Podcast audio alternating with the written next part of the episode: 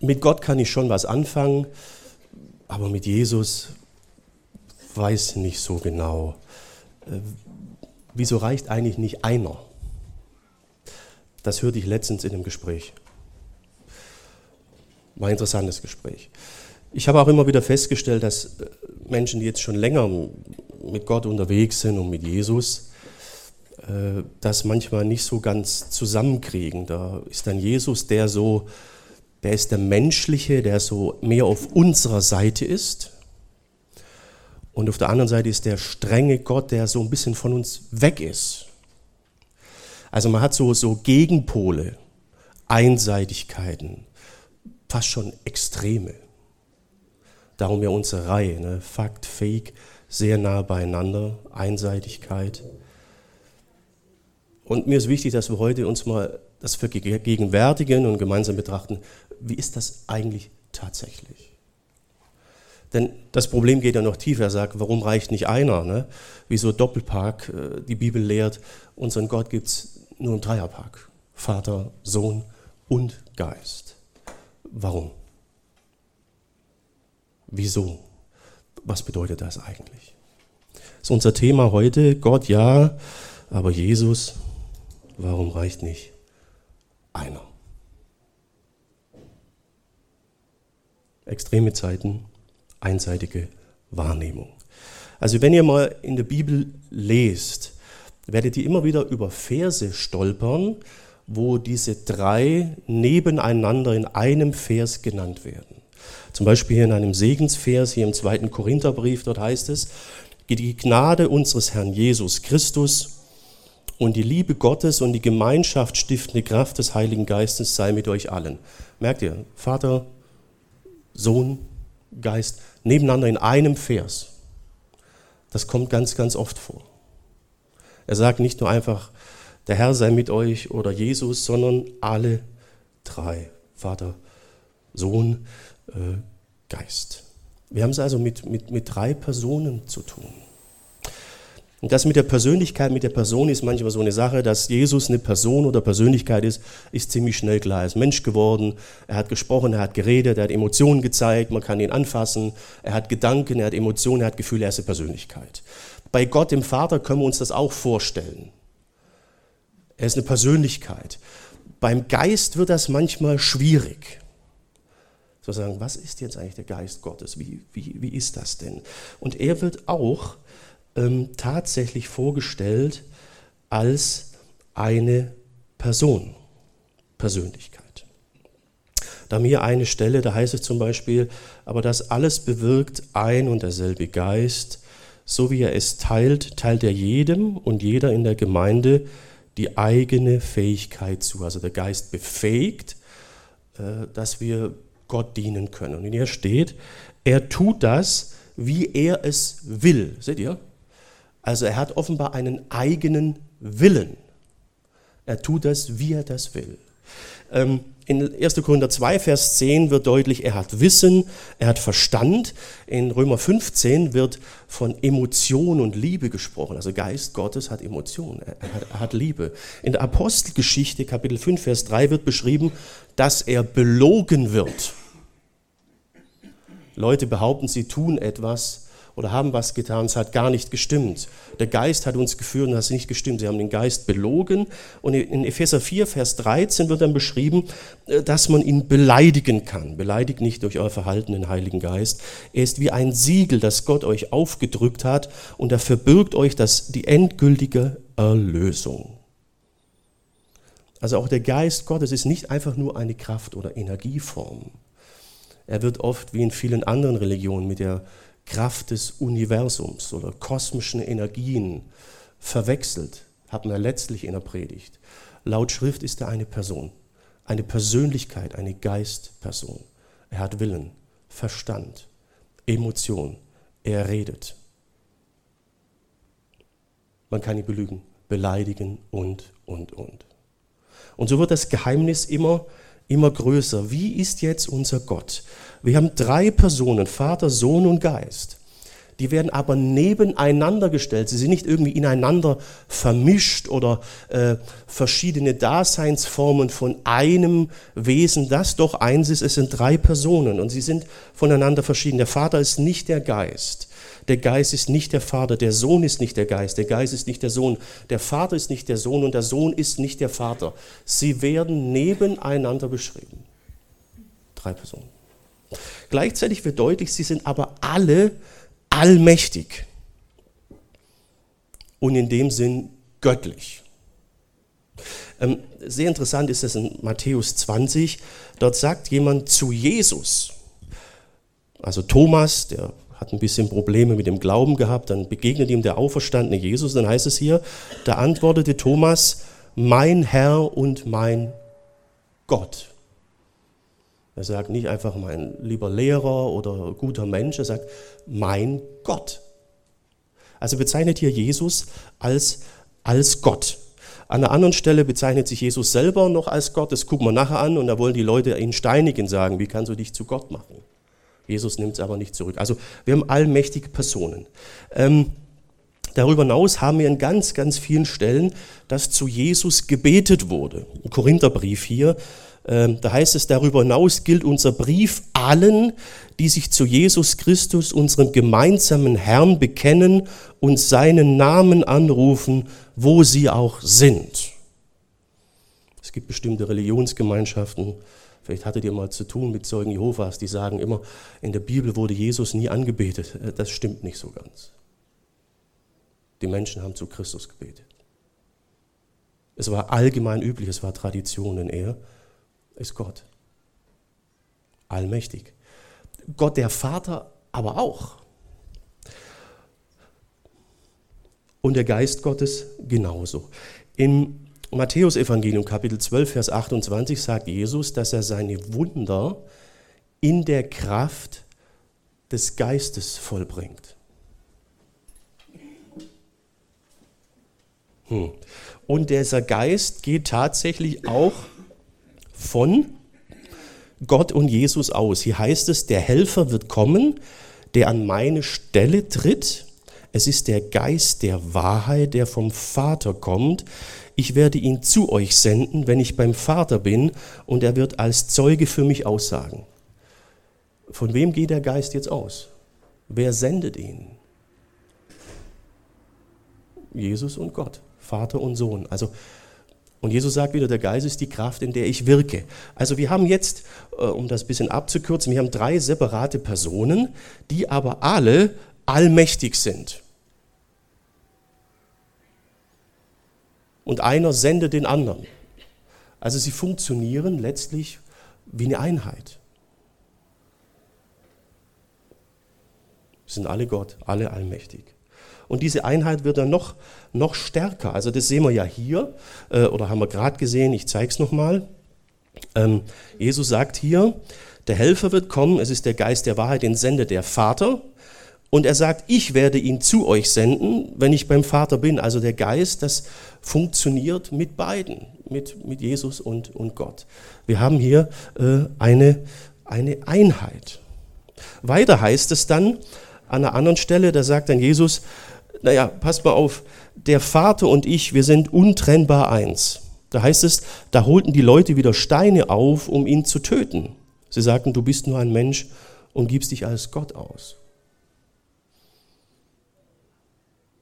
Also, dass wir uns das nochmal verstehen. Wer das übrigens genauer und tiefer verstehen will, herzliche Einladung zum Seabase. Da kann ich das auch viel leichter darstellen als in der Predigt. Wir haben drei separate Personen. Es wird von allen gesagt, sie sind allmächtig. Vom Geist wird gesagt, er wird von Jesus gesandt und von Gott gesandt.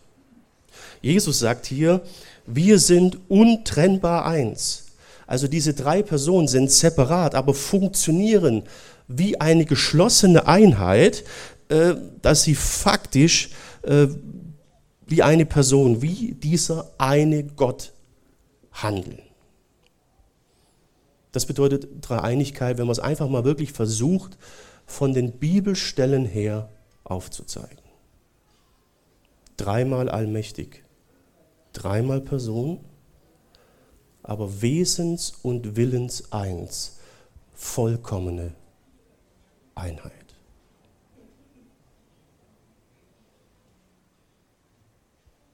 Wir haben ja gerade eine sehr angespannte Weltlage. Ne? Wir haben Mächtige, die nicht miteinander klarkommen. In der Ukraine haben wir das Problem mit Russland. Da hängen dann noch andere Mächtige dran, die USA und dann wir als Europäer. Und auf der anderen Seite haben wir dann, dann China und alles Mögliche, wir sind im Nahen Osten, ne? Gaza, Palästinenser, Israel, da hängen dann die USA dran, wir wieder als Europäer. Auf der anderen Seite haben wir Iran, Syrien, Libanon und, und, und. Also eine unserer Grunderfahrungen als Mensch ist, dass Mächtige irgendwie nicht so gut miteinander klarkommen. Man kann sagen, je mächtiger irgendwas oder irgendjemand ist, je problematischer wird der Umgang mit den Nachbarn. Und seht ihr, bei unserem Gott ist das anders. Wir haben es nicht nur mit Mächtigen zu tun, wir haben es mit Allmacht zu tun. Dreimal. Und die kommen miteinander klar. Gott sei Dank. Wenn nicht, wäre es das Ende unseres Universums. Das ist kein Konkurrenzdenken. Keiner hintergeht den anderen. Keiner belügt den anderen. Selbe Wesen, selbe Zielsetzung. Sie handeln in vollkommener Einheit.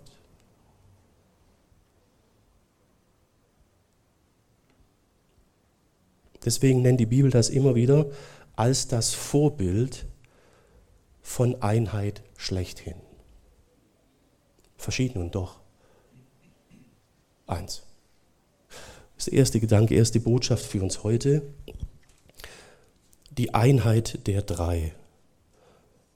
Vorbild der Einheit. Vorbild der Einheit. Ihr habt vielleicht schon gemerkt, wenn man heutzutage also mehr als vier Leute zur selben Ort, an denselben selben Zeit, an denselben Ort bringen will, ist das echt schwierig. Man braucht Doodle-Umfragen, da gibt man dann zehn Termine ein und der letzte meldet sich dann drei Wochen, hat man drei Wochen lang zehn Abende blockiert und kann mit niemand anders mehr einen Termin machen. So ist unsere Welt. Ähm, wenn man mehr als vier Leute am Tisch hat und man möchte sich über irgendwas einigen, in welche Richtung man gehen will, ist das manchmal auch echt problematisch. Ja? Bei Gott ist das äh, anders. Da ist irgendwie der andere beim einen immer im Blick. Jesus sagt hier in Johannes 5, Vers 19, ich versichere euch, der Sohn, also ich selbst, kann nichts äh, kann, äh, kann, also der Sohn kann von, nichts, von sich aus nichts tun. Jesus spricht ja oft in der dritten Person von sich, ist auch, ne? Er kann nur tun, was er den Vater tun sieht. Was der Vater tut, genau das tut auch der Sohn. Also ich konnte jetzt von meinem Vater nicht sagen, ich habe immer genau das getan, ähm, was er wollte und so. Und er, mir war auch ganz lieb, wenn er nicht immer gesehen hat, was ich getan habe. Ne? Äh, bei euch ist das bestimmt anders gewesen. Ich bin da eine Ausnahme, das, das weiß ich schon. Ähm, aber bei Gott und Sohn ist das anders. Jesus sagt, ich tue, was mein Vater mir zeigt. Volle, volle Einheit. Ich kann gar nichts, wenn er nicht und, und umgekehrt. Wir haben ja also eine vollkommene Einheit im Willen, in der Zielsetzung, in dem, was man erreichen will. Im Denken, in der Wahrnehmung. Und trotzdem sind sie nicht einfach irgendwie ein Mischwesen, sondern sie bleiben diese drei. Das ist das Vorbild für die Einheit und die Gemeinschaft einer Gemeinde.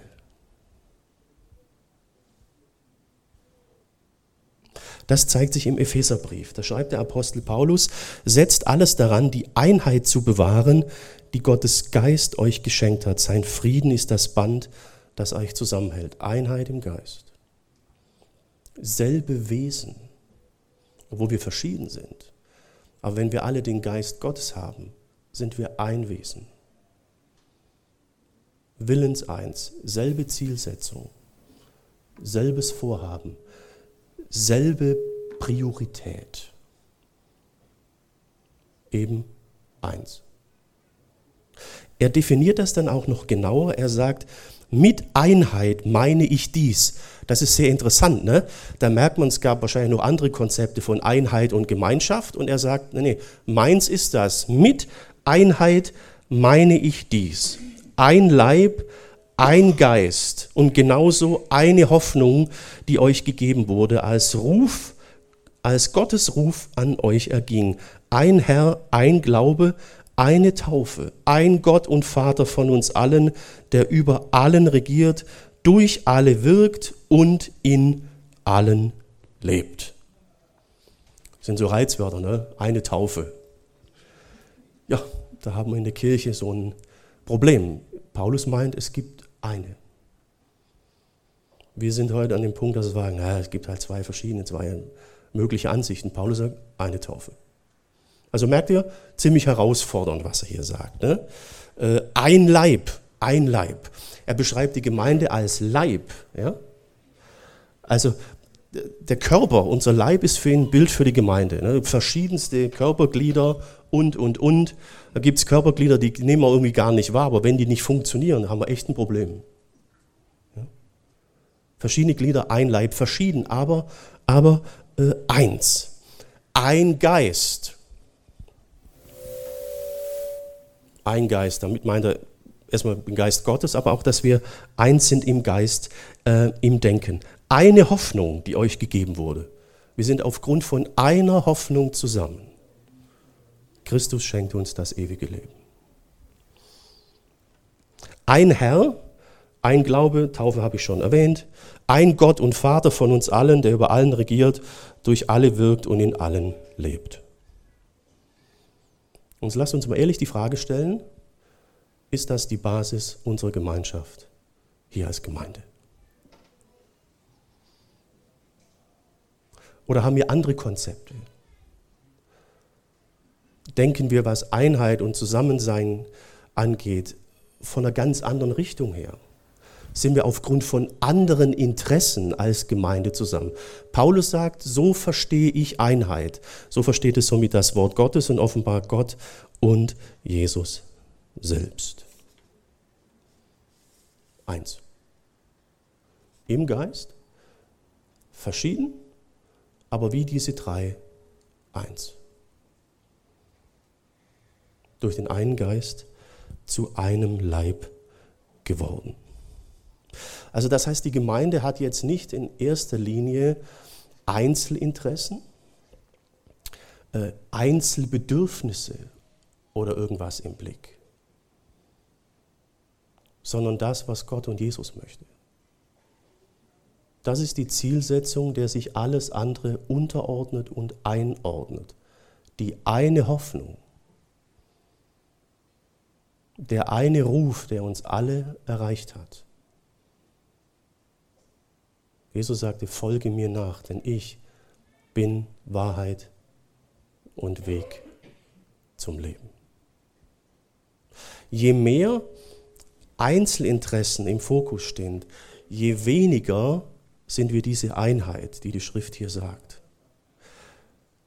Und je weniger werden wir erleben, dass wir das, was wir brauchen, tatsächlich auch bekommen. Ähm, Jesus bringt das gut auf den Punkt in Matthäus 6, Vers 33. Er sagt, sorgt euch zuerst darum, dass ihr euch seiner Herrschaft unterstellt, tut, was er verlangt, dann wird er euch schon mit all dem anderen versorgen. Klare, klares Versprechen, ziemlich klare Sache. Also je mehr die Einzelinteressen zurücktreten, je mehr in den Fokus tritt, was der Herr will, je mehr werden wir erleben, dass die Lücken, den Mangel, den wir gerade haben, gefüllt werden. Wir denken immer, je mehr ich meine Interessen und meine Sachen in den Fokus bringe, je mehr habe ich denn auch, je mehr komme ich zum Zug, je mehr bekomme ich dann, je mehr bin ich wahrgenommen. Das ist falsch. Jesus sagt, je mehr du loslässt und dich um mich kümmerst, je mehr wirst du die Erfüllung haben.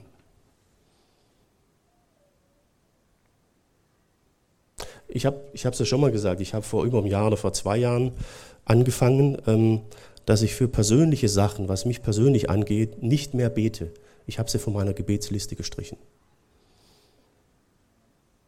Und sie erledigen sich eins nach dem anderen. Ich wollte das wirklich mal wissen. Das war ungewohnt. Ich habe das auf dem Handy, so eine, so eine Liste mit so Spiegelstrichen und alles gelöscht. Ziemlich kurz geworden. Und es geht mir gut. Aber das widerspricht komplett unserem Denken. Ich musste mich da bewusst echt fast zuzwingen. Ich werde es beibehalten. Was Jesus hier sagt, ist tatsächlich wahr. Äh, der Hintergrund ist hier manchmal auch ein falsches Verständnis von Gott, falsches Gottesbild, dass wir die Dreieinigkeit, die Trinität nicht ganz nachvollzogen haben vielleicht. Wenn Gott sagt, ich bin Liebe, ich bin Wahrheit, ich bin Gerechtigkeit, ich bin Friede und, und, und, dann sagt er zumeist, zuerst mal, ich bin es. Wir beziehen das schnell auf uns. Er ist Friede, Wahrheit, Gerechtigkeit, Liebe, wenn er das uns und mir gegenüber ist. Er sagt aber, nee, nee, ich bin das. Innerhalb der drei Personen. Ich brauche euch nicht, um das zu sein. Ich war es immer und ich werde es immer sein. Es ist zunächst eine Beschreibung des Beziehungsverhältnisses innerhalb der drei Personen der Gottheit selbst. Wir beziehen das ganz schnell auf uns und sagen, ja, wenn das nicht so ist, wenn ich das nicht erlebe, dann bist du es nicht. Gott sagt, oh, bin es trotzdem. Ich war es schon immer, bevor es die Menschen gab. Und aus diesem Missverständnis heraus haben wir dann auch schnell den Anspruch, dass uns alle so begegnen und das so ist und dann erlebe ich Gemeinschaft. Ähm, die Lehre der Trinität ist, wir erleben das erst, wenn wir untereinander tatsächlich so gestrickt sind und so miteinander umgehen. Kannst du das nachvollziehen oder damit leben, dass es zunächst eine Selbstbeschreibung Gottes ist? Er war es und er wird es immer sein. Aber er hat uns gern mit dabei. Und der Schlüssel dazu ist Jesus. Wir haben drei Personen, die sind alle Geist. Jesus sagt, ähm, es, äh, Gott ist Geist, sagt er in Johannes 4. Und wir sollen ihn in Geist und Wahrheit anbieten. Er hat keinen Körper, er ist Geistperson. Jesus war Geistperson, bevor er Mensch wurde. Der Geist ist sowieso Geistperson. Aber da gibt es einen Ausreißer, Jesus, der hat ein anderes Wesen angenommen. Der wurde Mensch, menschlicher Körper. Damit wir eins werden können von dieser Gemeinschaft. Er bildete die Brücke zum Vater. Und das ist gleichzeitig auch der erste grundlegende und bleibende Unterschied ähm, zwischen unserem Gott und anderen Philosophien, Religion oder Gottesvorstellungen. Der Gott im Koran kann letztlich nicht von ihm sagen, ich bin Liebe, Wahrheit, Gnade, Gerechtigkeit, denn er ist allein. Diese Dinge brauchen ein Gegenüber, brauchen Beziehung.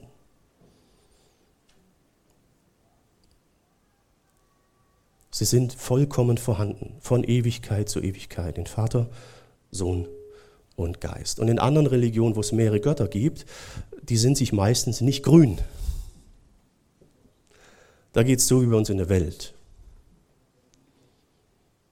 Bei unserem Gott ist es anders. das war jetzt schon ein bisschen ne, Theologie, Dogmatik und ein bisschen, ach du liebe Zeit, der predigt heute wieder Friede Gottes, höher als alle menschliche Vernunft. ich habe lang mit mir gerungen, soll ich das, aber ich habe gemerkt, da ist ein Problem an vielen Stellen. Ja? Eins und trotzdem verschieden, verschieden und trotzdem eins. Wir kommen zum zweiten Teil. Der ist kürzer, und auch ein bisschen mehr, wo man was mit anfangen kann. Aber wir brauchten diesen ersten Teil. Wird sehr persönlich zum Teil, sehr persönlich.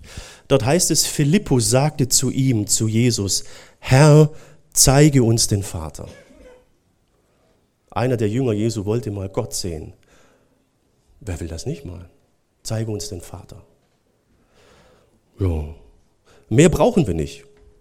Wenn wir den gesehen haben, Jesus antwortete, nun bin ich so lange mit euch zusammen gewesen, Philippus, und du kennst mich immer noch nicht. Wer mich gesehen hat, hat den Vater gesehen. Wie kannst du dann zeigen, sagen, zeige uns den Vater? Also wer Jesus sieht, wer Jesus erlebt, erlebt Gott, den Vater, und erlebt den Geist Gottes, weil der Vater und Jesus den Geist senden und Jesus in der Kraft des Geistes wirkt. Aber wir merken auch, die ersten Jünger hatten das nicht gleich verstanden. Jesus ist hier fast ein bisschen, merkt ihr von der Wortwahl, ein bisschen enttäuscht oder angefressen oder denkt, wann habt ihr überhaupt jemals was kapiert? Wenn du mich siehst, siehst du Gott, den Vater. Hm. Wir hören jetzt ja gerade viel aufgrund der angespannten Weltlage von äh, diplomatischen Initiativen. Ein Botschafter trifft den anderen, trifft das Oberhaupt des anderen Landes und umgekehrt. So ein Botschafter ist ja schon eine interessante Person. Ne? Wenn man dem begegnet, begegnet man einem anderen Land. Man begegnet dem Kanzler oder Präsidenten dieses Landes. Je nachdem, wie ich ihn behandle, behandle ich das dahinterstehende Oberhaupt oder Land. Wenn ich in Berlin die US-Botschaft betrete, bin ich in den USA.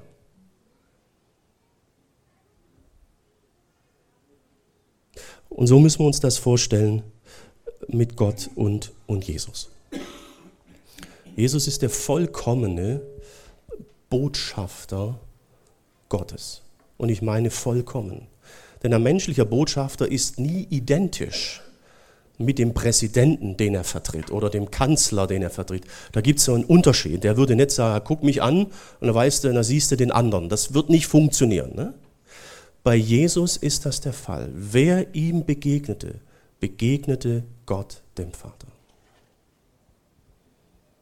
Und wer seine Gemeinde betritt, wer zu seiner Gemeinde gehört, betritt das Reich Gottes. Es ist in dieser Welt, aber in unserer Gemeinde herrscht Gott. Sein Wort gilt, seine Regelungen, sein Verständnis von Einheit, nicht das, was uns Welt und Gesellschaft an Einheit präsentieren. Genauso wie du ein Botschaftsgebäude in Deutschland betrittst und du bist plötzlich in einem anderen Land, so versteht sich die Gemeinde Jesu. Durch Jesus. Und wir haben uns daran vielleicht gewöhnt, ähm, aber vielleicht sollten wir das nicht. Zweite Botschaft für uns heute, die Einheit der zwei. Gott wird persönlich. Gott wird persönlich. Ich möchte da nochmal in den Propheten Jesaja mit euch gucken, habe ich schon mal gezeigt. Ist eine der Stellen, die mich immer wieder fasziniert. Da heißt es, er, gemeint ist Gott, der Vater, sein Thron war umgeben von mächtigen Engeln. Jeder von ihnen hatte sechs Flügel. Mit zweien bedeckte er sein Gesicht, mit zweien den Leib, zwei hatte er zum Fliegen. Bestimmte Art von Engel, auf YouTube habe ich mal drei Videos zum Thema Engel, könnt ihr gucken, habe ich das alles erklärt. Hier geht es um Seraphim, kommt von Saraf, Brennen, Feuerwesen, die werden immer in der Nähe von Gottes Thron erwähnt, haben sechs Flügel. Zum Fliegen brauchen sie nur zwei, vier brauchen sich, um sich zu verhüllen, weil für sie die Anwesenheit Gottes nicht zu ertragen ist. Sie schützen sich. Das heißt hier dann auch in Vers 3, sie riefen einander zu, heilig, heilig, heilig ist der Herr, der Herrscher der Welt. Die ganze Erde bezeugt seine Macht. Und Jesaja sieht das. Er ist gerade im Tempel. Er sagt, die Fundamente des Tempels bebten. Und er hat panische Angst und schreit, ich bin tot, das ist mein Ende. Die Engel ertragen Gottes Nähe nicht. Für Jesaja ist das unerträglich. Aber Gott selber schützt ihn dann und reinigt ihn. Also wenn einer dieser drei nicht Mensch geworden wäre, wäre persönlicher Umgang und Kontakt mit Gott vollkommen unmöglich gewesen. Es wäre unser aller Ende gewesen. Mose hat auch mal im ersten Buch, äh, also im ersten Teil der Bibel, Mose war mal Leiter und Führer von Israel, der wollte auch mal Gott sehen und das funktionierte nicht. Er sah ihn dann nur durch Nebel und alles Mögliche. Er sagt, wer mich sieht, überlebt es nicht. Und durch, durch Jesus wird Gott persönlich, greifbar. Philippus sitzt neben ihm und sagt, zeig uns den Vater. Und er sagt, hallo, ich bin da. Also es ist etwas geschehen, was eigentlich vollkommen unmöglich ist. Einer der drei wird einer von uns. Ich hoffe, dass euch auf dem Hintergrund der Trinitätslehre und dem Ganzen euch nochmal neu deutlich wird, wie verrückt das eigentlich ist. Eigentlich vollkommen unmöglich. Aber so ist es geschehen. Gott wird persönlich. Und es geht noch weiter. Ähm, Im im Galaterbrief schreibt der Apostel Paulus, weil ihr nun Gottes Söhne und Töchter seid, gab Gott euch den Geist seines Sohnes ins Herz, das ruft zu uns Abba Vater. Jesus sagt in Johannes 1, Vers 12, wer mich aufnimmt, mich wirklich aufnimmt, gemeint ist, seinen Geist in mich lässt, der wird adoptiert. Er wird Kind Gottes, wird Vater oder Tochter Gottes. Und Paulus erwähnt das hier im Brief an die Gemeinde in Galatien, den Galatern und sagt, ihr könnt dann sagen, Abba, Vater. Abba bedeutet eigentlich Papi oder Papa. Jetzt stellt euch mal den Allmächtigen vor in Jesaja, dessen Anwesenheit für die Engel unerträglich ist. Und Paulus schreibt jetzt, das ist euer Papa. Ja, Da kann man, es, äh, ihr lacht, genau. Da muss man auch fast lachen. Wie, wie geht das denn? Und Jesus äh, geht da selber mit ihm um. Er sagt, aber Vater, sagte er, Jesus, alles ist dir möglich, erspare mir diesen Kelch zu trinken, trinken zu müssen, aber soll geschehen, wie du das willst, nicht was ich will. Er sagt das, bevor er gefangen genommen und dann gekreuzigt wird. Er fleht ihn an und sagt, Papa, erspar mir das, du bist mein Vater. Du weißt, was auf mich zukommt. Wieso trägst du mir das auf? Ein Vater tut das nicht. Ja? Und dann sagt er, in Ordnung. Merkt ihr die Einheit dieser drei? Wie redest du Gott an? An der Anrede zeigt sich viel. Ich kann mich erinnern, vor einer Weile war ich bei einem Friedensgebet, waren Vertreter verschiedener ähm, Glaubensgemeinschaften da. Ich meine, keins hier in Renning oder Malmsheim ist länger her. Also ähm, Parallelen zu Anwesenden oder echten Ereignissen sind rein zufällig. Ähm, naja, und von der muslimischen Gemeinde waren auch Vertreter da, und da haben die Leute vorne einzeln was gesagt und gebetet. Ja, und da wurde ganz oft gesagt, guter Gott. Von allen. Dann stand ein Pastor einer Freikirche vorne. Sagt, lieber Jesus, lieber allmächtiger Vater. Das war der absolute Stilbruch. Guter Gott konnten alle sagen, alle. Die muslimischen Gemeinden, die Vertreter der anderen Religionen, alle alle. Aber das nicht. Es gab hinterher fast Diskussionen, wie kannst du Gott so anreden? Da sagt er, weil er es für mich ist. Wie sprichst du Gott an? Sagst du Papi? Oder guter Gott?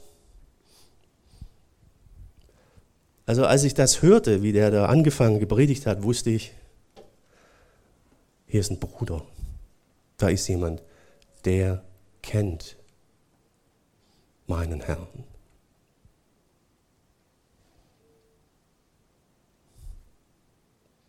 Wir können zu dem aus Jesaja Papa sagen. Durch Jesus.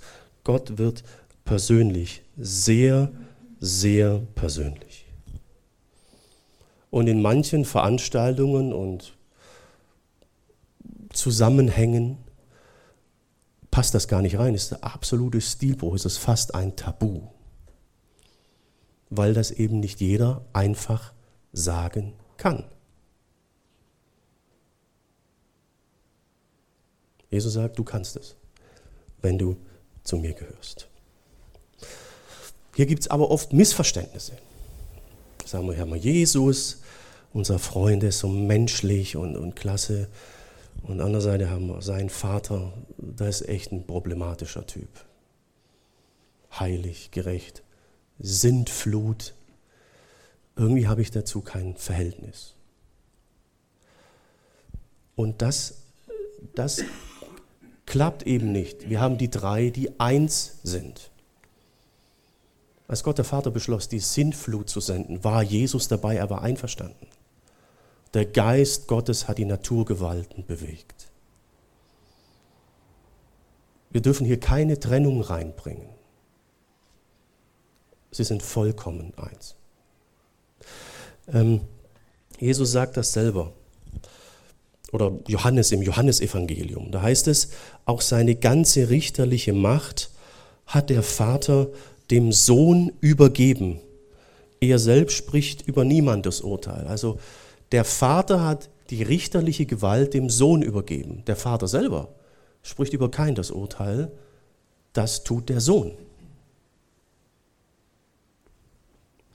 Denn alle sollen den Sohn ebenso ehren wie den Vater. Wer den Sohn nicht ehrt, ehrt den Vater nicht, der ihn gesandt hat. Ist wieder, wieder eins. Jesus ist der, der Mensch geworden ist.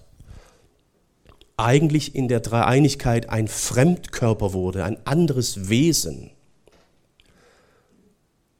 um uns begegnen zu können. Er war bereit, sich zu opfern, vollkommen.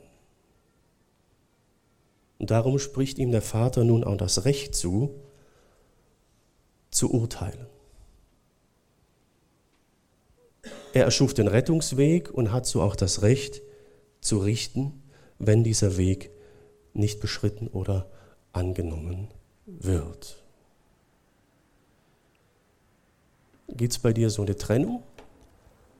Hast du zu einer Person und der andere, es funktioniert nicht. Den einen gibt es nicht ohne den anderen. Sie sind eins. Da gibt es vielleicht eine, eine, gewisse Unterscheidung in der Aufgabe. Im Galaterbrief heißt Galater 4, als die Zeit erfüllt war, sandte Gott seinen Sohn. Also Gott der Vater ist wohl sehr so plant und so. Aber der Sohn geht dann. Er wird Mensch. Er sucht den Kontakt und der Geist sorgt für die nötige Kraft. Also es kann sein, dass es eine Art Arbeitsaufteilung gibt, eine gewisse äh, Hierarchie wäre jetzt schon wieder schon zu viel gesagt, aber eine gewisse Aufteilung. Denn letztlich musste einer nicht wie der andere. Sie sind alle allmächtig. Gott sagt hier, Jesus sagt hier, okay, wenn es nicht anders geht, dann tue ich's. Aber er sagt, bevor er gefangen genommen wird, wenn er sich dagegen entscheidet, sendet ihm sein Vater zwölf Legionen Engel. Zwölf Legionen Engel. Legion hatte so 5000 Mann oder so. Das wäre für die Römer ein Problem gewesen. Aber er sagt, weil du es willst, will ich es auch.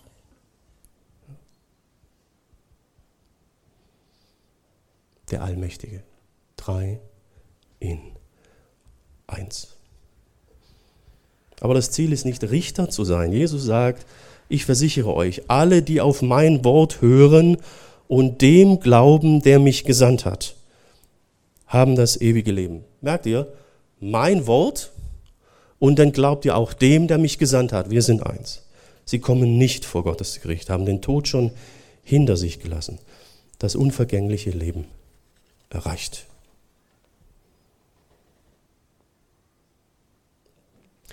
Ich hoffe, das darf ich jetzt vielleicht nicht sagen, dass ich euch heute Morgen ein bisschen verwirrt habe. Und ihr gar nicht mehr so genau wisst, wie, wie gehe ich jetzt eigentlich mit dem da oben um? Wie, wie ist das eigentlich? Das ist ein Zeichen dafür, dass ihr erkannt habt, wie die Schrift Gott offenbart. Eine andere Form des Daseins. Die höchste Form der Existenz überhaupt. Und darum beten wir ihn an. Beten wir diese drei an, denn sie stehen über allem. Sie sind das Absolute, das Vollkommene. Und es bringt ein ganz anderes Gottesverhältnis, wenn man auf die Knie geht und denkt, ah, das habe ich im Griff, ich habe das kapiert, oder auf die Knie geht und merkt, okay. Hier ist der ganz andere. Und er sucht ausgerechnet Kontakt zu mir.